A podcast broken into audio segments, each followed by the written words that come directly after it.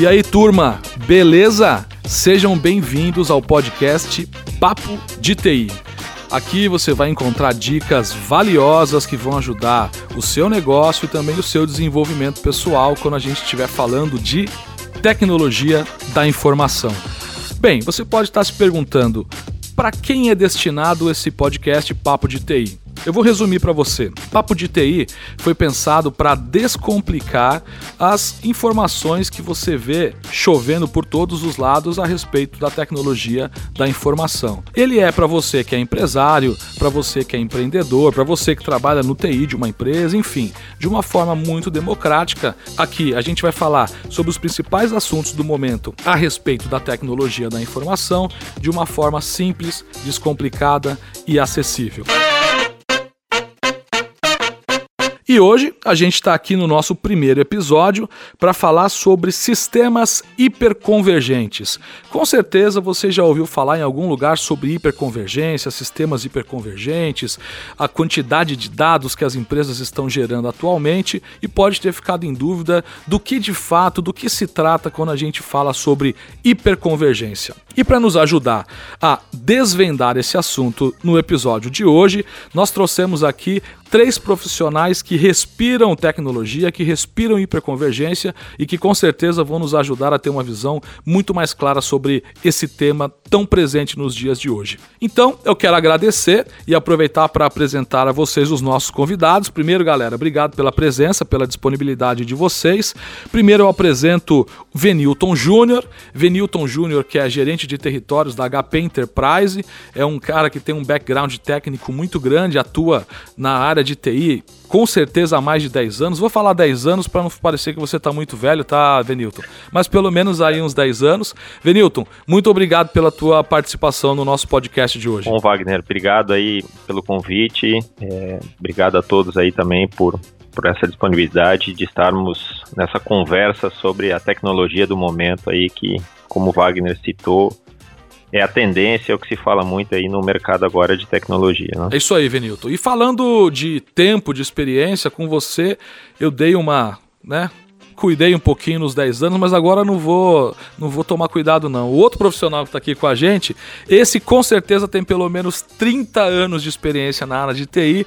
Pessoalmente é um cara que eu admiro muito porque está sempre por dentro de todas as tecnologias, já ajudou centenas de empresas a crescer. Muito obrigado pela tua participação no nosso podcast de hoje, Vitor Kuhn, que é gerente comercial da HT Solutions. Obrigado pelo convite, Wagner.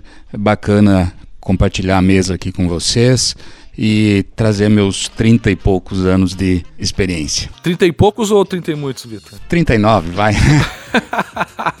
Beleza, e para completar essa mesa, a gente está aqui também com um profissional que eu também tenho muito orgulho de conviver, de conhecer, que é um cara dos mais certificados no mundo em soluções de tecnologia, sobretudo do fabricante HP Enterprise. Já ganhou prêmios internacionais, todos os anos está participando dos principais eventos do setor. Tem cinco certificações do mais alto nível de tecnologia da HPE. É um cara técnico que vai ajudar a trazer um tempero especial para as informações que a gente vai discutir aqui hoje. Muito obrigado pela tua presença, Auri Fink, que é arquiteto de soluções da HT Solutions. Olá, Wagner, tudo bem? Obrigado pelo convite. Então vamos começar esse bate-papo aqui hoje. Você pode interagir conosco acessando o nosso site htsolutions.com.br. Lá você pode encontrar mais informações a respeito de tudo que a gente vai discutir aqui, assim também como bater um papo com a gente, fazer contato. Bom, eu vou começar contigo, Venilton. Você que respira bastante essa tecnologia de hiperconvergência atualmente, eu tenho certeza que faz parte da sua pauta diária falar sobre isso com clientes, estudar sobre o assunto, analisar cases. Eu queria partir bem do básico, para pessoas que, como eu, têm dificuldades muito simples a respeito do que é essa tecnologia hiperconvergente. Então, eu queria te perguntar, Venilton, o que é hiperconvergência? Bom, Wagner, para simplificar o entendimento aos leigos uh, de tecnologia, nós podemos trazer um exemplo uh, muito conhecido por todos, né? que às vezes é fácil explicar por exemplos, mas é o canivete suíço de tecnologia, né? ou seja, você tem todos os recursos necessários para rodar uma aplicação, para rodar o seu negócio é, em, um, em um único produto, né? ou seja, ele uma única forma de se gerenciar. Então, simplificando, de novo, né, é a tecnologia dentro de um canivete suíço. Podemos usar outros, outros exemplos também, que são os famosos smartphones, né? ou seja, todo mundo hoje tem um smartphone em casa, ou pessoal, e praticamente possui várias funções dentro do mesmo equipamento. Então a gente pode fazer a mesma analogia para a hiperconvergência. Hoje a gente vê e escuta falar muito sobre a quantidade de dados que a nossa sociedade atual gera. Né? Eu estava lendo um, uma informação a esses dias que hoje o que se gera de dados, informações por dia é o equivalente ao que há alguns anos se gerava talvez 30 dias ou talvez um ano. Né? É, essa quantidade de dados muda a forma como as empresas e como os negócios precisam gerenciar esses dados, sobretudo de uma forma para transformar eles em informações que ajudem nas decisões estratégicas do negócio. Quando você fala Venilton, que hiperconvergência poderia ser comparada a um canivete suíço? O que, que você está dizendo? Por exemplo, quando a gente tem um data center tradicional hoje em dia, a gente fala de uma estrutura com servidores, uma estrutura de armazenamento, algo que conecte tudo isso, um software. Quando a gente fala de hiperconvergência, significa que tudo isso está dentro de um equipamento só? É mais ou menos essa ideia que a gente pode retirar do teu exemplo de canivete suíço? Exatamente, Wagner. Para o bom entendimento de todos, é, quando você tem a sua infraestrutura de tecnologia, nós precisamos de três recursos principais para isso acontecer, né? Seja ele os processadores, a memória e o armazenamento, que é um dos pontos que você estava colocando. Através dessa tecnologia, que no, no final converge para um, um produto, você tem as três frentes, né? E essa questão agora da, do crescimento dos dados foi embutido tecnologias de compressão e desduplicação de dados para que, conforme você cresça sua massa de dados, não venha onerar tanto a sua infraestrutura. Então, são formas hoje em dia que tratam esse crescimento exponencial de dados, porque muitas vezes os dados são duplicados sem querer pelos usuários, sem eles saberem, isso acontece. Então, essa tecnologia trata, por exemplo, com ganhos de eficiência de 20 ou 30 vezes para um, e aí você consegue, ou seja, estou dizendo que na, na métrica da tecnologia, 30 teras seriam gravados em 10 teras, ou 10 teras seria gravado em 1 tera, dependendo a eficiência que você consegue no seu ambiente. Então, ela veio endereçando todas as frentes, uma delas fortemente é a parte de armazenamento. Agora, no final das contas, a gente imagina muitas vezes que a hiperconvergência é uma tecnologia que vai ajudar especificamente o setor de TI da empresa, né? Mas pelo que você está dizendo, no final das contas, hoje não tem como uma empresa ser competitiva e desenvolver o seu negócio sem ter um TI inteligente. Pelo que você está dizendo, o que vai acontecer é que a empresa toda vai se tornar mais rápida, é, mais eficiente com essa tecnologia que fica ali atrás. Né? Nesse sentido, se eu entendi corretamente, Vitor, você que tem andado bastante pelas empresas, conhece bastante o mercado, eu tenho certeza que na prática já implementou projetos de hiperconvergência.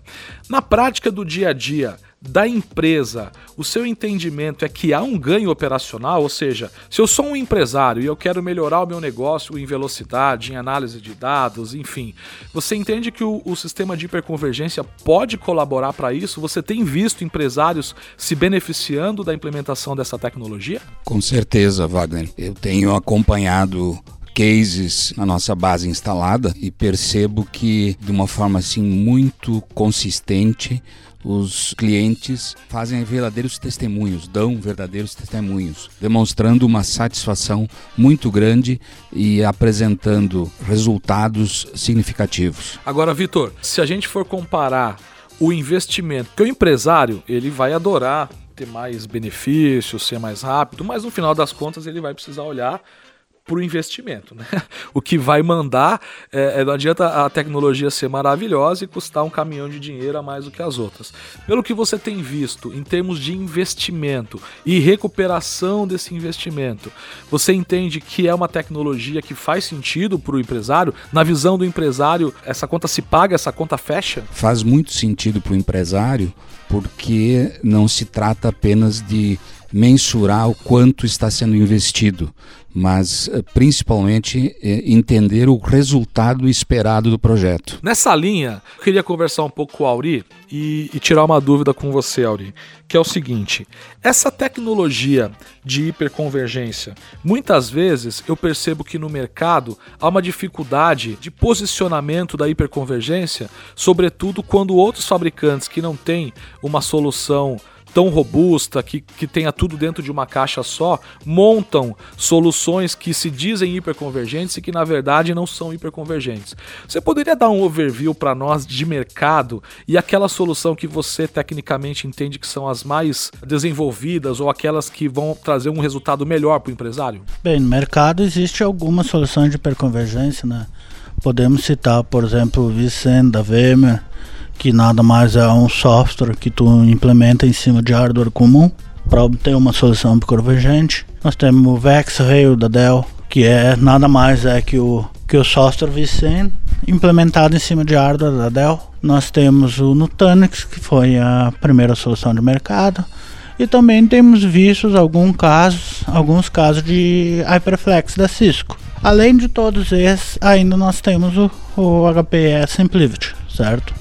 O que eu entendo por uma solução completa de hiperconvergência é uma solução que abrange storage, networking e backup, certo? Muitas das soluções hiperconvergentes que tem no mercado não consideram a parte de backup junto nessa solução. E essa é uma das vantagens, principais vantagens do HP SimpliVity. Outro caso também que é preciso cuidar é a questão da resiliência. Como se implementa a resiliência? Resiliência se implementa pela redundância, certo? Além da redundância, a gente precisa também considerar a segurança dos dados.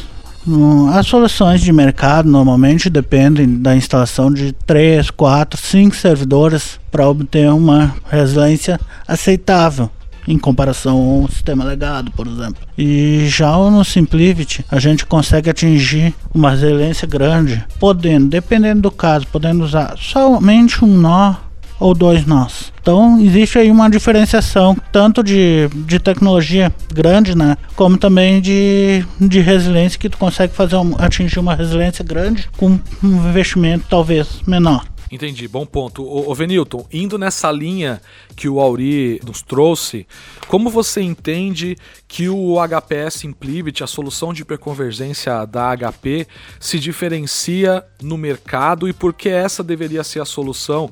Você que é gerente de território da HPE, por que, que você acredita nessa solução e você defende ela para os seus clientes? Bom, Wagner, é, como estamos conversando aqui, sempre a tecnologia ela vem sustentar o negócio né, do, dos nossos clientes. E quando se fala em sustentar o negócio, nós dizemos que isso vai virar, essa tecnologia será o core da empresa, ou seja, será o núcleo de tecnologia que manterá seu negócio rodando. Então, para isso acontecer, nossos clientes têm que estar confortáveis que a solução que eles vão colocar no seu ambiente seja resiliente, ou seja, ela tolere falhas sem impactar o andamento do negócio, e também ela não pode ter gargalos de performance. Ou seja, nós temos uma solução diferenciada no mercado, onde nós temos as tecnologias citadas antes de redução de dados, porém nós temos aceleradores. É, vou deixar isso para os universitários explicarem como é que é feita a aceleração, mas é, garantimos performance e alta disponibilidade, e como o Auri citou, é, nós temos uma necessidade mínima